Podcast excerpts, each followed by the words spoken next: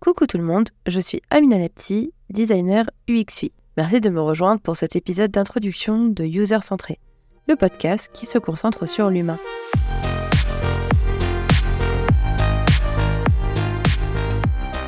Pourquoi ce podcast?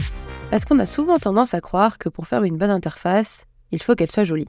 Or, en tant que designer, nous ne sommes pas censés juste créer des œuvres d'art, mais bien des interfaces intuitives, ergonomiques et tout simplement logique pour l'utilisateur. Or, qui est cet utilisateur? Un humain. Et comme tout humain, il a des biais cognitifs, des réactions plus ou moins attendues.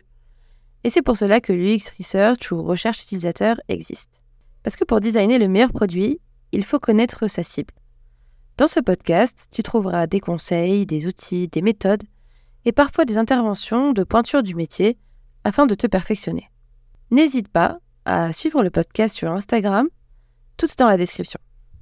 Merci et à très vite pour un nouvel épisode d'User Centré. Salut